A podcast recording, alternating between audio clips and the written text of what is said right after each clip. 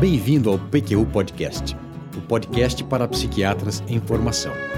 O nosso objetivo continua o mesmo: divulgar dados, informações e comentários que possam de alguma maneira contribuir na sua formação e auxiliar na sua prática clínica. Aqui evidência com opinião. Eu sou Luiz Alberto Etten e é uma satisfação tê-lo como ouvinte. O estudo que identificou o primeiro antidepressivo, a imipramina, foi realizado por um psiquiatra suíço, Roland Kuhn, à época com 43 anos, que trabalhava em um hospital psiquiátrico de 700 leitos, localizado na pequena e remota Münsterlingen, às margens do lago de Constança, na fronteira com a Alemanha. Para se ter uma ideia de como é pequenina, o censo de 2016 contabilizou 3.300 habitantes. Isso tudo parece tão improvável, não é? E ainda mais se considerarmos que a formação dele, do Roland Kuhn, era em psiquiatria psicodinâmica e o seu maior interesse, a psicanálise existencial. Mas é lógico que tem uma explicação. A coisa toda começa com o entusiasmo provocado pela descoberta, em 1952, da clorpromazina, que contagiou Roland Kuhn. Ele e outros tantos psiquiatras como ele, que trabalhavam em clínicas e hospitais da Europa, testavam compostos com estrutura química semelhante à da clorpromazina, em busca de efeitos antipsicóticos similares. Em parceria com os pesquisadores do laboratório Geig, Kuhn testou um bom número deles, nenhum dos quais demonstrou o efeito desejado em pacientes com esquizofrenia. Diferentemente de outros psiquiatras, entretanto, Kuhn acreditava que, para uma avaliação ampla do potencial de um novo psicotrópico, ele deveria ser testado em grande variedade de pacientes. E ele observou que um deles, o G22355, provocou excitação em alguns pacientes e aliviou a depressão dos que tinham esquizofrenia e sintomas depressivos pronunciados. Foram essas observações que o encorajaram, com o apoio da Geig, a estudar mais sistematicamente os efeitos antidepressivos do G22355, depois renomeado imipramina, a partir do início de 1956. Antes de continuar, eu gostaria de lembrá-lo de que o PQU Podcast é uma iniciativa nossa, do Vinícius e minha, feita com recursos próprios e sem qualquer tipo de patrocínio, o que nos garante liberdade de pauta e de opinião. No episódio de hoje, vou transcrever e comentar os trechos que considero mais importantes do artigo original de Roland Kuhn, publicado em alemão em agosto de 1957, no Zweirätische Medizinische Wochenschrift, ou, em bom português, o Semanário Médico Suíço, que até hoje, desde 1871, está em circulação. A partir do ano 2000, com o nome Swiss Medical Weekly. Essa referência, como também as das demais fontes que utilizei, estão no nosso site www.pqpodcast.com.br. Neste primeiro artigo, Kuhn descreve ao mesmo tempo com abrangência e acurácia, praticamente todas as informações essenciais sobre a imipramina, incluindo seu efeito clínico, o tipo de depressão que responde melhor, seu lento início de ação e os efeitos colaterais. Roland Kuhn não utilizava escalas de avaliação.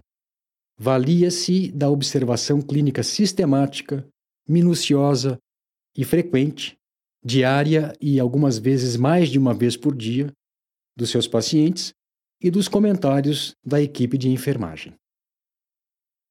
Na introdução, Roland Kuhn discorre sobre a falta de tratamentos satisfatórios para a depressão, destacando que o ECT tinha efeito terapêutico transitório em casos de depressão endógena e que a psicoterapia para casos de depressão reativa era, abre aspas, tediosa, difícil e nem sempre eficaz.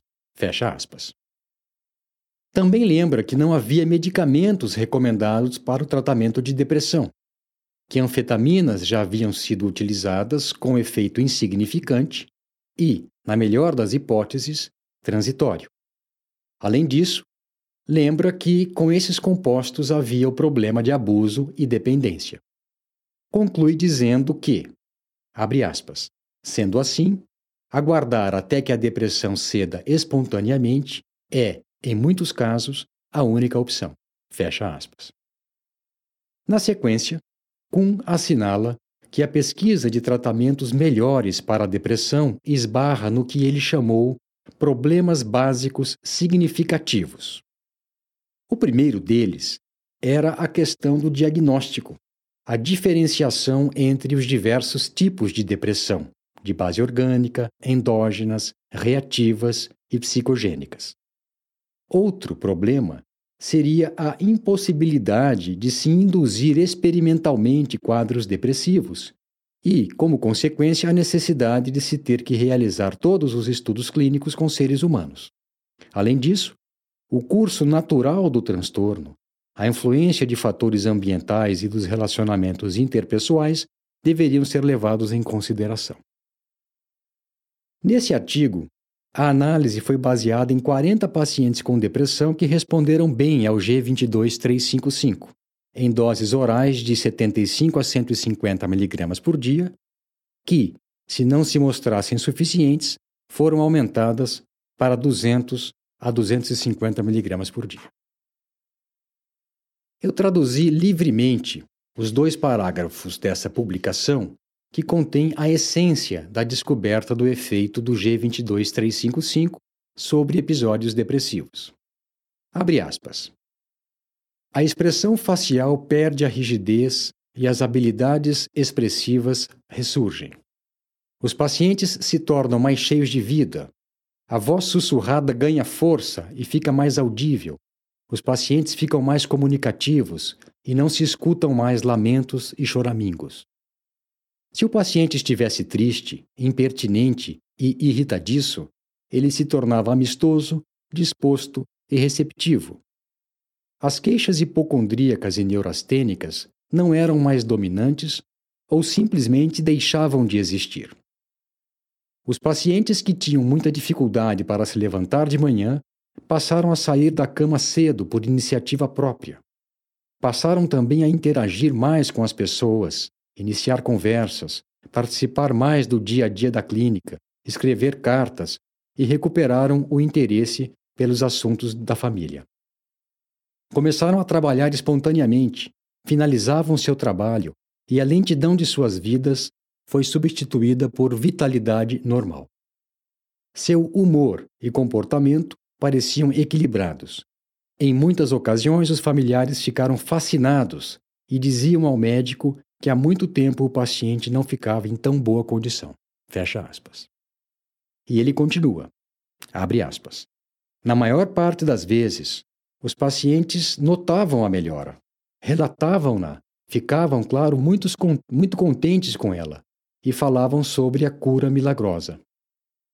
Os sentimentos de peso, cansaço, fraqueza, depressão, tensão interior, rigidez e inquietação desapareciam. Os pacientes sentiam-se livres de novo, não mais com a inibição dos pensamentos e das atividades que sentiam. O humor deprimido, o desespero e a insegurança davam lugar ao humor neutro ou algo animado pelo sentimento de estar melhorando e recuperando a disposição. Sentimento de culpa e delírios de ruína simplesmente desapareceram ou perderam a importância afetiva que tinham. Aconteceu, inclusive, de sumirem abruptamente as claras intenções suicidas de um paciente. O mau humor matinal e as flutuações diárias da depressão não eram mais observadas. Se o paciente estivesse inapetente, o apetite voltava. Fecha aspas. O artigo segue com informações sobre o início de ação. Abre aspas. Em alguns pacientes, a melhora do estado depressivo ocorreu depois de dois a três dias de tratamento. O mais comum, entretanto, é que a melhora ocorresse somente depois de uma a quatro semanas, algumas vezes depois de várias semanas. Fecha aspas. Sobre a proporção de pacientes que melhoraram, Kuhn escreveu, abre aspas, nem todos os estados depressivos responderam ao G22355. Algumas vezes o composto não teve efeito algum. Com toda a cautela possível, eu estimo que de um quinto a um quarto dos casos não responderam ao tratamento. Em 25 a 50% se obteve remissão completa. Nos casos restantes, ele proporcionou melhora significativa, mas não remissão completa. Fecha aspas. O comentário dele sobre risco de suicídio. Abre aspas.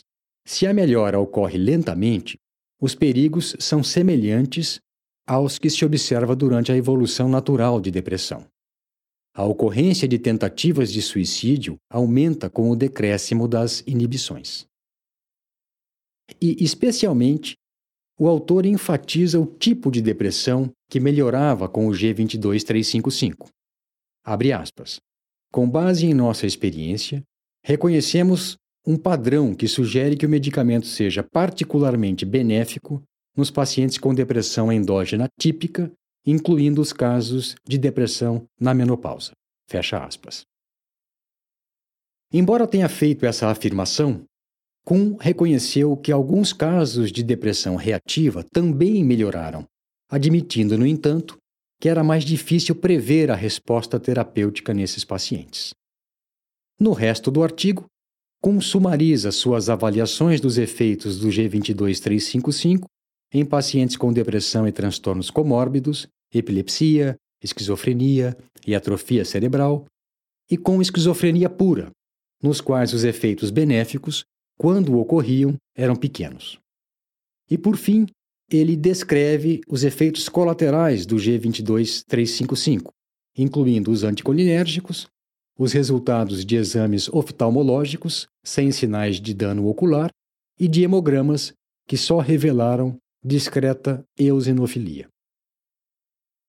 Em 1958, Kuhn publicou no American Journal of Psychiatry outro estudo, outro artigo, intitulado O tratamento dos estados depressivos com o G22355, entre parênteses, cloridrato de imipramina no qual ele complementa as informações dadas no artigo original, se valendo agora de amostra de 500 pacientes que ele havia tratado em um período de três anos.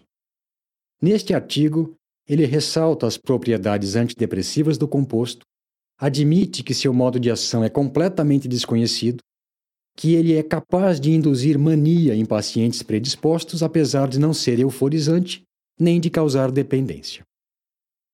Sobre a resposta ao tratamento, ele escreve o seguinte, complementando o que havia dito no primeiro artigo. Abre aspas. Não infrequentemente, a cura era completa e os pacientes e seus familiares comentaram que não haviam estado tão bem por tanto tempo.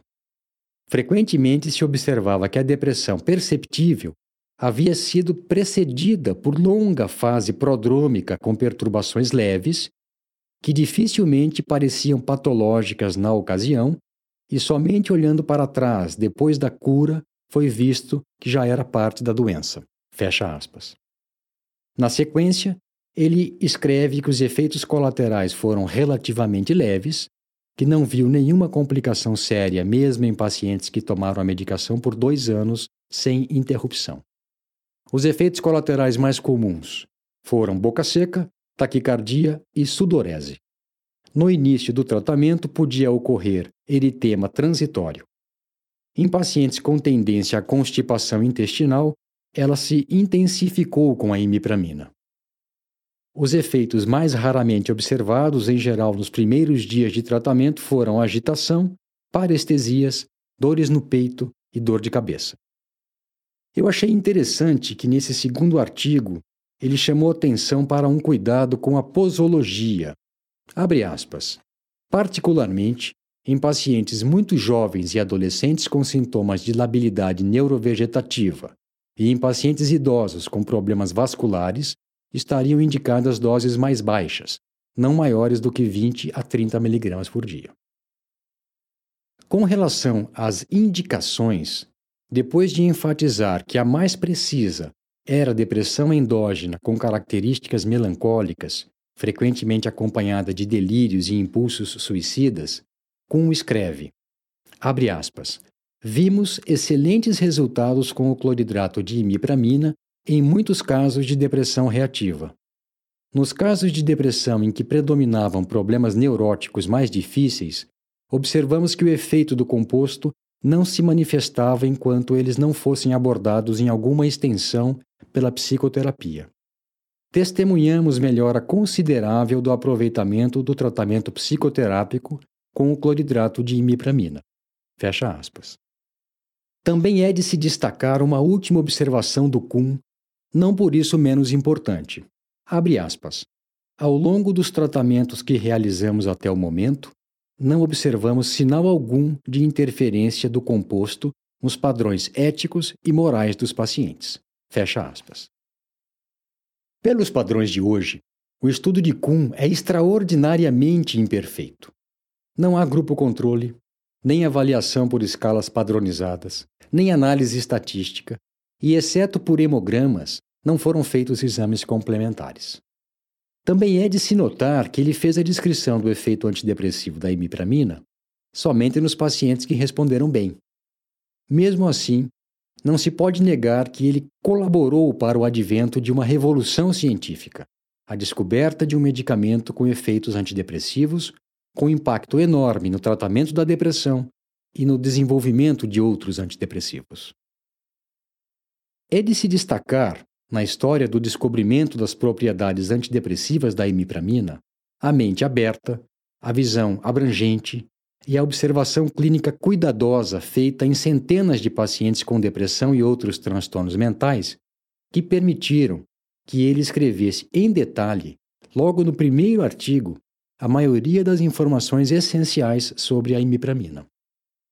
Roland Kuhn era o homem certo no lugar certo quando surgiu a oportunidade de se avaliar o efeito terapêutico de novos compostos similares à clorpromazina. Existe um bastidor curioso e desconcertante nessa história toda, revelado por Roland Kuhn em entrevista a David Healy, publicada no segundo volume do livro The Psychopharmacologists, que nos faz pensar que tudo poderia ter sido diferente. Abre aspas. Em janeiro de 1956, eu constatei o efeito antidepressivo do composto e comuniquei a Geig. Com base no meu relato, o laboratório enviou o composto para 10 outras clínicas suíças, das quais seis deram um retorno. Todas disseram que ele era inútil. Com isso, a Geig comunicou que não iria mais prosseguir nessa linha de estudos. Mas então, aconteceu que um acionista muito influente na Geig tido como uma eminência parda nas decisões da empresa, estava com uma parente com depressão e escutara sobre algo que poderia lhe ser útil. Levou então o composto no bolso para Genebra e deu para a parente dele. Depois de cinco dias ela estava curada. Aí ele voltou para a Basileia e disse: Com está certo, é um antidepressivo. E então a Geig lançou a preparação, inicialmente somente na Suíça e somente para clínicas psiquiátricas. A partir daí, sua eficácia foi confirmada em vários centros e o seu uso difundido. Fecha aspas. Não é à toa, caro ouvinte, que Kuhn encerra o capítulo dele no livro Discoveries in Biological Psychiatry com uma citação de Goethe. Abre aspas. A descoberta necessita sorte, inventividade e intelecto, Nenhum deles pode prescindir do outro. Fecha aspas. Evidente que os métodos atuais de pesquisa têm vantagens, mas ao custo de se deixar passar mudanças clínicas significativas e até inesperadas. A pesquisa exploratória, nos moldes em que foi feita por Kuhn e outros de seu tempo, certamente ainda tem valor. Em parte, e guardadas as devidas proporções, é a que está por trás de achados como o do efeito terapêutico da doxiciclina na doença de Parkinson, da losartana em transtornos de ansiedade e do tramadol em depressão. E assim, com essas considerações que espero estimulem a sua reflexão, encerro este episódio. Um abraço e até a próxima. Opiniões, dúvidas, questionamentos Participe do nosso grupo no Facebook. Lá há espaço para discussões conosco e com outros ouvintes. Assine o feed do podcast. Se você está no iTunes ou em qualquer plataforma de podcasts, basta clicar em assinar e receberá automaticamente nossos novos episódios em seu aplicativo. Visite nosso site www.pqpodcast.com.br. Lá você terá acesso a todos os episódios que já foram ao ar, com as referências citadas em cada um deles, organizados por data, por autor e por sessão. O PQU Podcast agradece a sua atenção.